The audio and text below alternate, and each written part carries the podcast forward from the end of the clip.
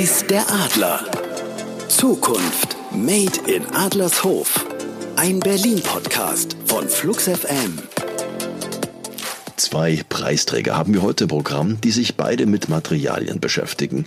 Materialien, das ist so ein Begriff, der für so ziemlich vieles und alles steht. Metalle, Keramik, Kunststoffe, Verbundwerkstoffe, Elastomere, chemische Materialien, natürliche Materialien und, und, und. Und zentrale Grundlage ist für die Wissenschaft, denn damit wird erforscht, daran wird experimentiert und damit werden Innovationen geschaffen. Und gerade bei der Materialforschung ist Adlershof ganz vorne mit dabei. Darum machen wir das heute mal zum Thema. Und auch das Thema Licht nehmen wir dabei mit Huckepack. Hier ist Weiß der Adler von Flux FM mit Danilo Höpfner. Was fällt euch ein beim Thema Material und Licht? Die Sonnenstrahlen auf der Sonnenbrille vielleicht. Die Weihnachtskerze, die ihr Licht auf die Pyramide wirft, ist ja bald wieder soweit. Gefühlt könnte also jeder irgendwie bei dem Thema mitsprechen. Überlassen wir aber, wie immer in dieser Reihe, Leuten, die sich wirklich auskennen. Und heute ist das zunächst er. Mein Name ist Stefan Hecht. Ich bin äh, Professor für organische Chemie an der Humboldt-Universität ähm, beschäftige mich mit Materialchemie und leite äh, jetzt seit einem Jahr das Materialzentrum, wo wir zusammen am Standort äh, tolle Sachen machen. Stefan, deine wissenschaftliche Karriere, die begann ja eigentlich beim Jugendwettbewerb Jugendforsch mit einem Projekt zur Biolumineszenz von Glühwürmchen. Kannst du mir noch sagen, worum es dabei ging und was du entdeckt hast? Es ging um Glühwürmchen, äh, die ich erst später in rauer Menge erleben durfte. Ähm, aber es ging um die Chemie, ähm, und zwar um kaltes Licht darum, dass äh, Lebewesen ja auch, wie zum Beispiel Tiefseefische, Anglerfisch, gibt's ja tolle Bilder, äh, Licht erzeugen können, indem Chemikalien miteinander reagieren. Und irgendwie hat sich Licht so als Thema, seitdem hat mich das Licht nicht mehr verlassen. Das nimmt man so wahr. Licht ist ein Thema, was sich eine Weile schon begleitet in deiner Karriere. Und für Laien wie mich ist Licht einfach nur hell. Aber schon für Architekten ist Licht ja schon Material, mit dem man formt, mit dem man dosieren und färben kann. Ist Licht für die Forschung auch Material? Naja, also ich würde schon jetzt mal einen Unterschied machen zwischen Licht und Material. Also bei uns geht es eigentlich genau darum, äh, um die Wechselwirkung zwischen Licht und Materialien. Ich glaube, dass du das auch eher meinst. Äh, ist jetzt ein Stoff, dass der Licht reflektiert, ja, ähm, wie zum Beispiel ein sehr heller Stoff, äh, das Weiß, da, wo praktisch alle Farben zu uns zurückkommen, oder ist es eher ein Stoff, der sehr dunkel wirkt, wo praktisch das Licht absorbiert wird?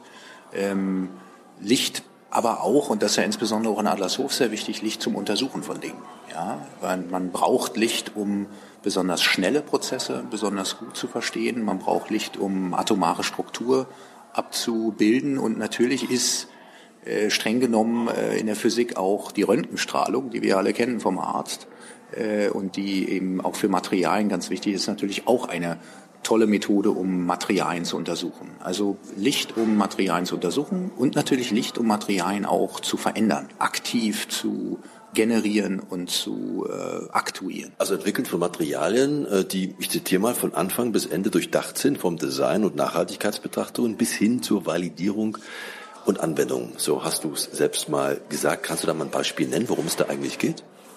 Also Materialien, das ist ja wirklich ein großes Thema und darum soll es ja auch hier in dem Podcast äh, primär gehen. Ähm, wir leben in einer materiellen Welt, ja. Also wir sind davon umgeben ähm, und die großen Größen sind neben den Materialien natürlich noch die Energie. Licht ist die einzige Energiequelle, die eigentlich permanent auf diesem Planeten äh, einprasselt von der Sonne. Und wenn man so will, sind alle anderen Energieformen davon abgeleitet. Äh, selbst wenn wir jetzt Erdöl verbrennen, dann ist das irgendwie entstanden, weil man irgendwann vor vier Millionen Jahren eine, eine Pflanze Photosynthese gemacht hat und jetzt eben zur Biomasse äh, verkommen ist.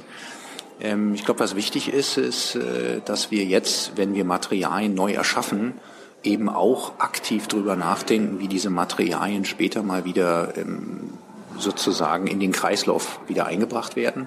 Recycling ist ein ganz wichtiges Thema. Ähm, und dabei ist spielt Chemie eigentlich die zentrale Rolle. Man muss, äh, man muss Stoffe ineinander umwandeln können. Äh, Chemie ist in dem Fall nichts Böses, sondern wirklich eigentlich der Enabler, wie man so schön neudeutsch sagt, um, um Materialien im Kreislauf zu halten. Und die einzige Sache, und das ist eine zentrale Frage unserer Zeit, ist, dass wir für diese gute Kreislaufwirtschaft einfach viel Energie brauchen. Das ist, das ist eine Herausforderung. Da spielt dann wiederum das Sonnenlicht und die Photovoltaik eine extrem wichtige Rolle. Da wird ja auch die Eva nachher noch was dazu erzählen. Und ähm, ja, wir müssen das einfach alles von vorn bis hinten denken. Dazu kann man zusammenarbeiten mit vielen Wissenschaftlern und macht einfach extrem viel Spaß. Du hast das Recycling angesprochen. Ist ja ein wichtiges, auch gesellschaftliches Thema, das uns gerade sehr beschäftigt. Wie könnte denn das funktionieren? Oder kannst du da mal einen Einblick geben? Recycling mittels Licht. Wie kann man sich das vorstellen? Also Recycling äh, mit mittels Licht, da gibt es eigentlich zwei interessante Varianten. Das eine ist, dass man natürlich mit Licht ähm, Stoffe herstellen kann, also nicht nur Fuels, Solar Fuels nennt man das, die man dann wiederum ähm, weiterverarbeiten kann. Eine ganz tolle Firma, die auch in Adlershof äh, jetzt angefangen hat und große Pilotanlagen jetzt auch äh, in, in diesem Monat in Leuna eröffnet, ist C1, äh, Carbon One. Ähm, das ist so ein Beispiel. Methanol, äh, das ist ein ganz wichtiger Stoff, aus dem man wiederum andere Stoffe auch aufbauen kann. Ähm, was uns persönlich jetzt in meiner Gruppe eben auch interessiert, wie man mithilfe von Licht gezielt ähm, lange Ketten von Polymeren, das sind eben Stoffe, die in den Materialien drin sind, also Polymere kennt ja irgendwie jeder aus, der, aus seiner Umgebung, dass man die gezielt sozusagen an Sollbruchstellen mit Licht brechen kann und dann später eben auch wieder zu, zusammenformen kann. Das ist, äh, das sind so Dinge, Ansätze, die wir verfolgen. Also Licht zum einen zum Herstellen von Stoffen, die man in Materialien verarbeiten kann und Licht aber auch, um aktiv Ketten zu zerschneiden und dann wieder zusammenzufügen. In Adlershof forschen ja mehrere Forscherinnen und Forscher von der Humboldt-Universität zu neuen Materialien, mit denen man Innovationen äh, schaffen kann. Nun ist Materialien ja doch ein sehr, sehr großer Begriff. Du hast es ja schon angedeutet. Ähm, von welchen Materialien hast du genannt, aber vor allem von welchen Innovationen können wir denn da ausgehen? Also der Fokus in Adlershof äh, ist schon sehr stark auf Energiematerialien. Ich nenne sie manchmal auch Energiewandelmaterialien. Es fängt natürlich schon angesprochen damit an, dass mit Sonnenlicht äh, natürlich erstmal die Energie ins Material kommt. Das ist die Photovoltaik, aber da nützt sie in dem Moment ja nicht viel. Man muss sie dann eben äh, auch speichern können. Dabei spielen Batteriematerialien eine wesentliche Rolle. Wir haben einen tollen Kollegen, der arbeitet an Natrium-Ionen-Batterien. Äh, da geht es eben darum, dass man ähm, gute Batterien bauen kann aus Elementen, die äh, auf dieser Erde viel mehr verfügbar sind als Lithium-Ionen. Das ist eine tolle Technologie. Und gleichzeitig geht es natürlich auch darum, ähm, diese Energie ähm, in Materialien auch effizient dann wieder umzuwandeln, zum Beispiel wieder in Licht, organische Leuchtdioden, die dann mit sehr hohem Wirkungsgrad wiederum das Licht abstrahlen. Also generell alle Materialien, die Energie in unterschiedliche Formen umwandeln können. Das ist ein großes Thema bei uns am Standort. Und äh, darüber hinaus beschäftigt mich natürlich auch sehr dieses Thema, wie man mithilfe von Licht ähm, Materialien jetzt verarbeiten kann. Stichwort 3D-Druck. Ähm, da haben wir auch eine Ausgründung gemacht, äh, die Xolo GmbH, wo es darum geht, eben mithilfe von Licht äh, im Volumen äh, sehr schnell, sehr mit sehr hoher Auflösung Objekte zu drucken. Die können weich oder die können hart sein. Das ist sehr interessant zum Beispiel um Linsen. Also weil du eine Anwendung gefragt hast, äh, um Linsen zum Beispiel zu fertigen, weil die Oberflächen sehr glatt sind, oder auch um äh, sogenannte Organoide zu machen, also Gebilde, die praktisch wie kleine Mini-Organe dazu da sind, um die Wechselwirkung mit Zellen äh, zu studieren, um eine Mini-Leber mit einem Mini-Medikament äh, wechselwirken zu lassen. Und das, das sind so alles Dinge, die uns beschäftigen. Also praktisch das ganze Spektrum ja, beim Material. Du hast ein paar Forschungen angesprochen und äh, wir wissen, Forschung dauert viel Zeit. Äh, das ist das eine. Und du gibt es aber auch noch die gesellschaftliche Ungeduld, dass man immer fragt, ja, wann ist es denn soweit, wann ist es denn marktreif? Gerade bei den Batterien mit äh, besser verfügbaren Materialien. Wann könnte denn sowas im Handel sein? Also das ist natürlich ein bisschen die Crystal Bowl, die du da ansprichst. Ähm, aber es ist tatsächlich, es ist ein sehr großes Thema in unserem Zentrum, wie wir schneller Materialien entwickeln und in die Anwendung bringen. Ich glaube, da braucht man zum einen andere Ansätze in der Forschung.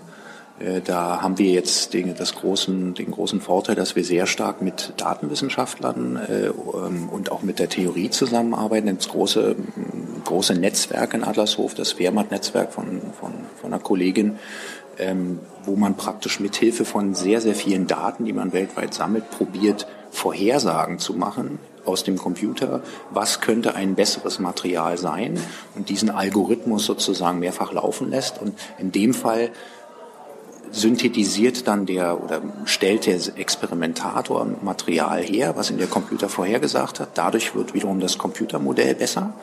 Und anhand von diesen Algorithmen, diesem Inverse Engineering, äh, probieren wir dann sozusagen schneller äh, Materialien zu optimieren und vielleicht auch neue Materialien zu entdecken. Und die zweite Sache, die du natürlich ansprichst, ist, äh, ist ja nicht nur eine naturwissenschaftliche Herausforderung, sondern es ist eine gesamtgesellschaftliche Herausforderung, wie man, ähm, wie man die Strukturen schafft, damit man schneller aus grundlagenwissenschaftlichen Erkenntnissen ähm, sogenannte Validierungsforschung hinkriegt, dass man höhere Technologie-Level erreicht, sogenannte Technology Readiness Levels, TRLs, damit dann eben der Sprung in die echte Anwendung, damit ein Investor äh, eben Geld, Geld in die Hand nimmt, äh, damit man ein Produkt schaffen kann. Äh, das probieren wir jetzt auch voranzutreiben. Das ist, glaube ich, generell angekommen mittlerweile in Deutschland und Europa, dass wir an der Stelle besser werden müssen. Ja, und das, das probieren wir jetzt zusammen anzupacken wenn du davon sprichst, äh, die Wissenschaft auch neu aufzubauen, neu zu strukturieren, Daten anders zu verarbeiten. Wenn ich deine Kolleginnen und Kollegen im Vorgespräch immer zum Thema Einsatz von KI angesprochen habe, wurden schnell die Augen verdreht. Ähm, nun sehen wir aber, dass das doch relativ schnell Einzug hält, eben auch in Forschung und Wissenschaft. Welche Rolle kann KI bei euch hier spielen?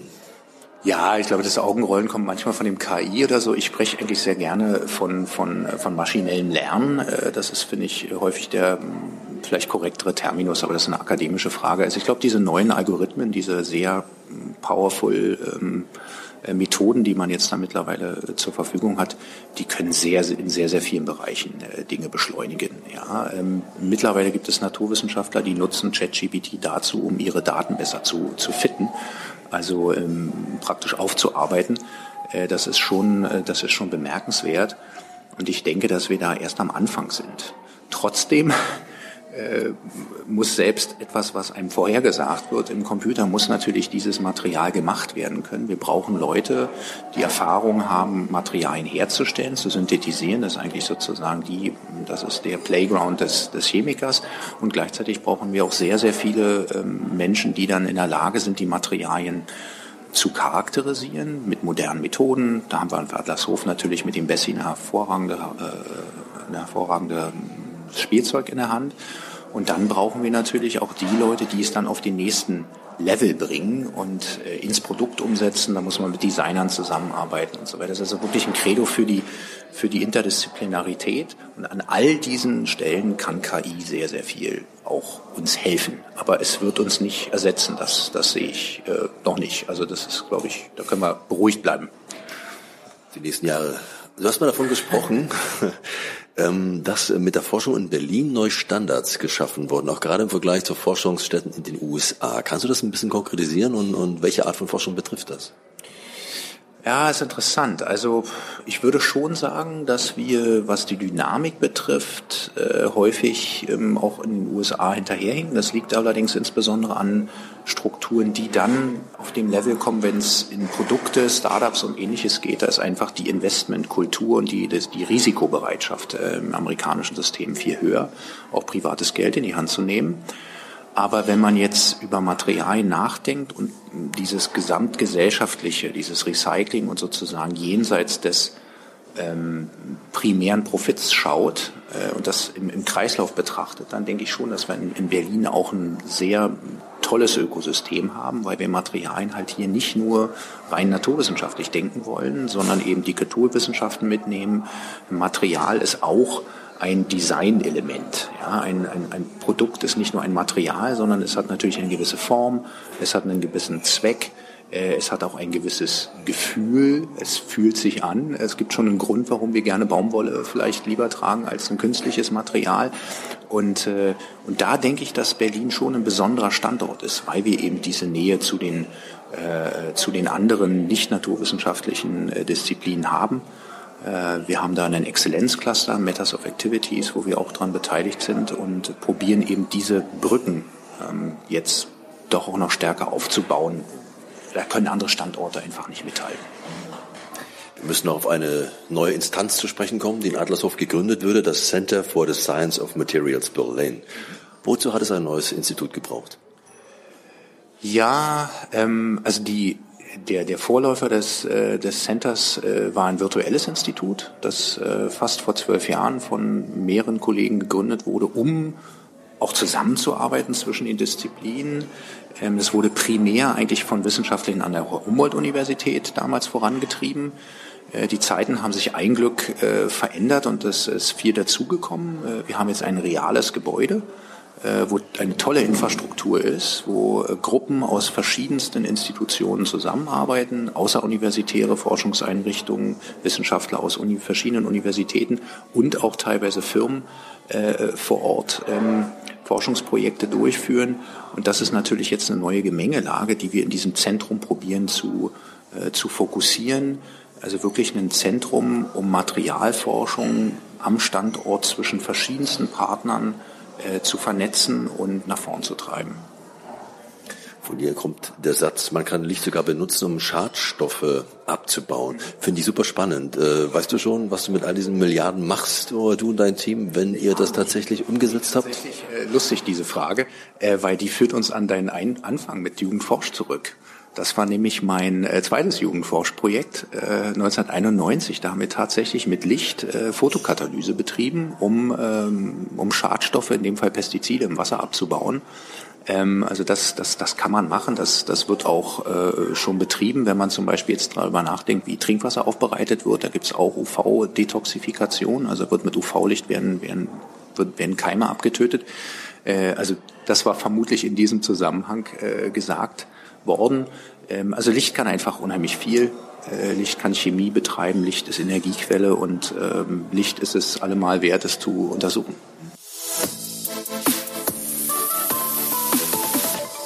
Einstein-Professor Stefan Hecht war das, Direktor des Center of the Science of Materials Berlin und Professor für Chemie an der Humboldt-Universität zu Berlin. Und vor wenigen Wochen wurde er für sein herausragendes Engagement bei Hochschulausgründungen mit der Unipreneurs-Auszeichnung geehrt.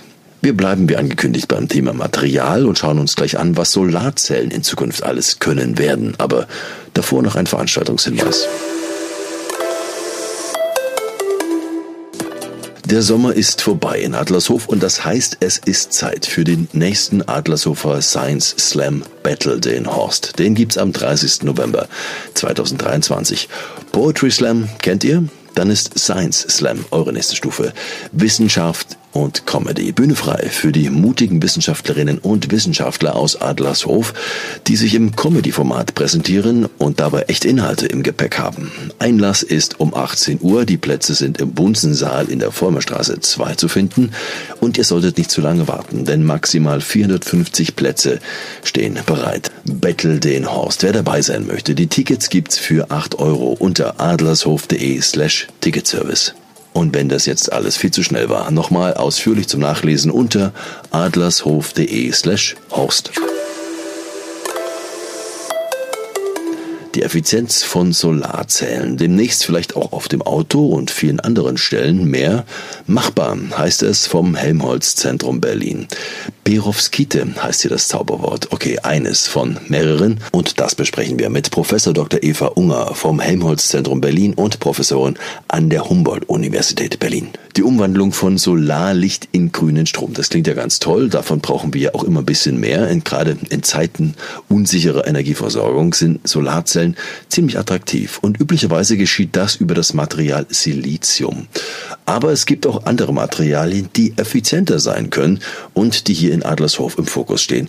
Frau Unger, welche sind das? Also erstmal muss man sagen, dass für Solarzellen, die ein Material für die Absorption vom Sonnenlicht verwenden, dass es da auch eine obere Grenze gibt, wie, also wie gut sie performen können, was die für einen Wirkungsgrad haben können. Silizium ist natürlich schon eine sehr etablierte Technologie, die eben auch schon nah am theoretischen Limit dran ist. Und es gibt jetzt eben auch noch neue Materialien, die an ähnliche Limits rankommen. Als Beispiel zum Beispiel die Halogenid-Perovskite, wobei wir in Adlershof den Fokus darauf legen, Halogenid-Perovskit-Halbleiter mit Silizium zu kombinieren und dann eben in sogenannten Tandem-Solarzellen noch bessere Wirkungsgrade erreichen zu können. Nämlich indem man in die hohen energetischen Photonen in einem Halbleiter, in den neuartigen Halbleitern absorbiert und dann eben das restliche Licht im Silizium. Perovskit, das ist ja ein Material, das gar nicht so selten ist, wie ich gelesen habe. Was sind denn, um nochmal so drauf einzugehen, die echten Vorteile von Perovskit-Solarzellen, auch vielleicht für die Wirtschaft, außer dass sie äh, gut verfügbar sind? Muss dazu sagen, dass also Perovskite ist erstmal ein Sammelbegriff, ein kristallographischer Begriff für eine bestimmte ähm, Kristallstruktur. Und es ist durchaus so, dass wenn man Perovskite an sich, das Mineral, ähm, bezeichnet vor allem Oxidperovskite, also sowas wie Strontiumtitanat. Und es ist aber so, dass die Perovskite, die wir in der Solarforschung verwenden, sind sogenannte Halogenidperovskite.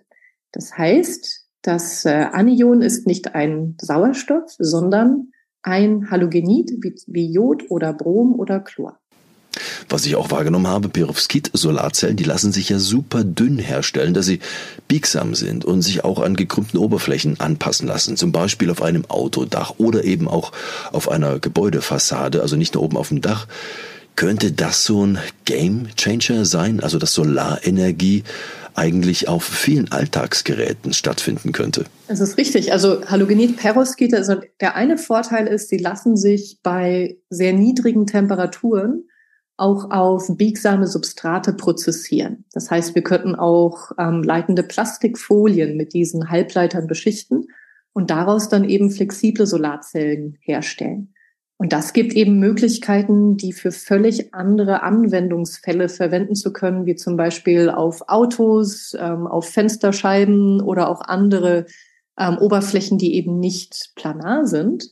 Und das ist ein grundlegender Unterschied zu zum Beispiel Silizium-Wafer-basierter Solarzellentechnologie, wo man eben diese sehr rigiden Silizium-Wafer hat, die man nicht biegen kann, weil die sehr schnell zerbrechen. Wann könnte das Ganze denn dann in den Handel kommen oder ist das noch zu weit weg und zu teuer? Es gibt ähm, bereits Firmen, die Halogenid-Perovskit-Solarzelltechnologie kommerzialisieren. Es gibt Prototyp-Fabrikationslinien, unter anderem auch eine in Brandenburg an der Havel bei Oxford PV oder auch Firmen wie Q-Cells und Meyer Burger in Deutschland haben auch sehr viele Aktivitäten auf diesem Thema. Wir gehen davon aus, ähm, also es gibt, es gibt bereits Prototypen, die sich in Testanlagen befinden. Und wir gehen davon aus, dass im Laufe der nächsten Jahre, also ein bis drei Jahren, dass es eben auch Perovskit-Solarzelltechnologie im, ähm, im kommerziellen Bereich gibt. Wahrscheinlich in der ersten Anwendungsstufe, aber nicht unbedingt für Privatverbraucher, sondern für großflächige Energiekonversionen auf vielleicht sogar schon existierenden Solarzellenfeldern. Den Wirkungsgrad von Solarzellen, den haben Sie ja schon angesprochen. Da gibt es ja einen weltweiten Forscherwettlauf. Vor zwei Jahren haben Sie den mal gewonnen, also diesen Wettlauf mit einem Wirkungsgrad von 32,5 Prozent. Inzwischen gibt es da mehr. Wie ist der aktuelle Stand? Also die Zahl, die eben genannt wurde, ist konkret ein Weltrekord, der von Forschern am Helmholtz-Zentrum Berlin im Team von Professor Steve Albrecht erzielt wurde. Und das war genau die Integration von Perovskiten mit Silizium zu Perovskit-Silizium-Tandemzellen. Ähm, lag Berlin damals bei 32,5. Inzwischen sind, ist dieser Rekord nochmal gebrochen, wurde von, von Forschern am KAUST, das ist eine Universität in Saudi-Arabien, wo sehr viele internationale Forscher auch an diesem Forschungsgebiet arbeiten. Wie hoch kann man denn da noch gehen, was diesen Wirkungsgrad angeht? Also wie realistisch ist da eine nennenswerte Höhe? Also realistisch für eine Tandem-Technologie sind 35 Prozent. Ähm, praktisch umsetzbar, also auch theoretisch umsetzbar, wären wahrscheinlich auch noch an die 40 Prozent. Und dann laufen auch diese Tandem, also Solarzellen, die aus zwei ähm, Solarabsorbermaterialien zusammengesetzt sind, laufen auch die in ein theoretisches Wirkungsgrad-Maximum. Und dann müsste man weitermachen, um dann drei verschiedene Materialien miteinander zu kombinieren. Und das in den ersten Stufen ist das auch genau diese Themen, die bei uns jetzt aktuell werden. Also vorzudenken, was notwendig wird und welche Materialien wir verwenden können, wenn wir dann Solarzellen aus drei verschiedenen Materialien bauen wollen. Drei Materialien haben Sie gesagt. Also welche wären das dann? Das ist im Grunde genommen nur durch, ich sag mal, den, die ideale Bandlücke, also den Energiebereich, ähm, wo diese Materialien dann absorbieren, begrenzt oder definiert. Und das bedeutet, da gucken wir dann auch sehr fundamental, welche Art von Materialklassen in diesen Bandlückenbereichen, also in diesen energetischen Bereichen variierbar sind, die dann eben für ähm, Triple-Solarzellen ideal wären. Was wir jetzt schon wissen, ist, wir brauchen für die Solarzelle, die ganz oben liegt, also als erstes Licht absorbiert, bräuchten wir dann eine Bandlücke von ungefähr zwei Elektronenvolt. Und das ist ein Bandlückenbereich, mit dem wir oder den wir mit den zum Beispiel jetzigen Materialklassen der Halogenid-Perovskite, den wir schwer erreichen können, weil wir in diesem Bereich zwar Materialien herstellen können, die aber nicht besonders stabil sind. Also die verändern sich, ähm, während man sie mit Licht beleuchtet. Und das ist natürlich für eine Solarzelle, die Sonnenlicht in Strom umwandeln soll, ist das nicht so ideal. Und deswegen suchen wir eben auch gezielt nach neuen Materialklassen, die stabil im Bereich ähm, oder aus denen stabile Materialien mit Bandlücken von zwei Elektronenvolt hergestellt werden können. Neue Materialklassen haben Sie angesprochen. Ist das Ihr aktuelles Forschungsthema oder woran forschen Sie im Augenblick? Also wir gucken ähm, relativ kreativ auch auf Materialklassen, die so ein bisschen vielleicht noch nicht so ähm, momentan aktiv bearbeitet werden oder wo es erste Anzeichen gibt. Ähm, es gibt ja sehr viele noch, ich sag mal, andere Materialklassen, die haben dann so schön klingende Namen wie Rudolfite, Elpasolite, also Materialien, die zum Teil nochmal eine ganz andere Kristallstruktur haben, die jetzt aber so ein bisschen im Kielwasser von diesen Halogenid-Perovskiten ähm, betrachtet werden. Und die, die Designprinzipien für solche Materialien ist für uns, also gerade für meine Gruppe, die sich mit Lösungsprozessierung beschäftigt, ist immer erstmal, dass man solche Materialien, solche Halbleiter aus Lösungen abscheiden kann. Und das bedeutet, wir können dann eben auch Herstellungsverfahren wie Tintenstrahldruck oder auch Schlitzdüsenbeschichtung verwenden, um solche Materialien auf große Fläche zu skalieren. Eva Unger, Sie wurden für Ihre Forschung hier mit dem Helmholtz High Impact Award ausgezeichnet. Wofür genau und wofür steht der Preis?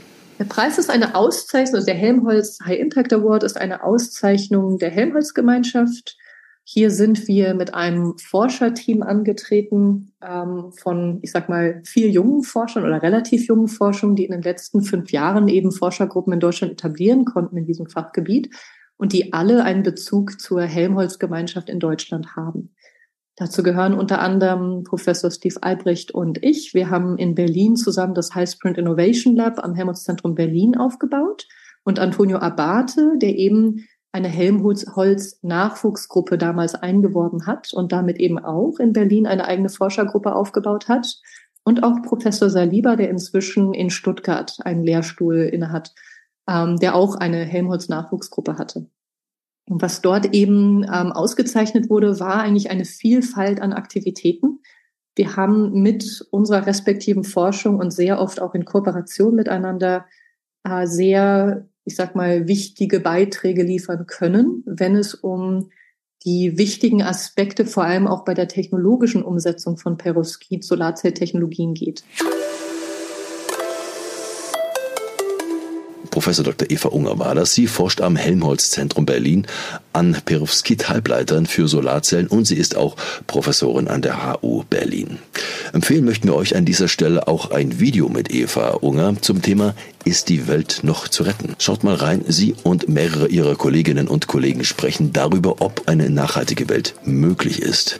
Ihr findet das Ganze unter dem Suchbegriff Ist die Welt noch zu retten unter adlershof.de. Und das war sie die vorerst letzte Ausgabe von Weiß der Adler, zumindest für diese Staffel 2023. Wenn ihr wissen wollt, wie es nächstes Jahr weitergeht, dann schaut mal Anfang des Jahres auf den Seiten von Flux FM vorbei oder noch besser, abonniert am besten diesen Podcast, denn dann entgeht euch nämlich auch nichts mehr. Für euer Interesse an unseren Themen und an dieser Serie und fürs Dabeisein danken euch das Team von Flux FM, die Forscherinnen und Forscher in Adlershof und Danilo Höpfner. Alles Gute und eine schöne Zeit. Weiß der Adler. Zukunft Made in Adlershof. Ein Berlin-Podcast von Flux FM. Freundlich unterstützt von der Vista Management GmbH. Weitere Infos und Episoden auf fluxfm.de.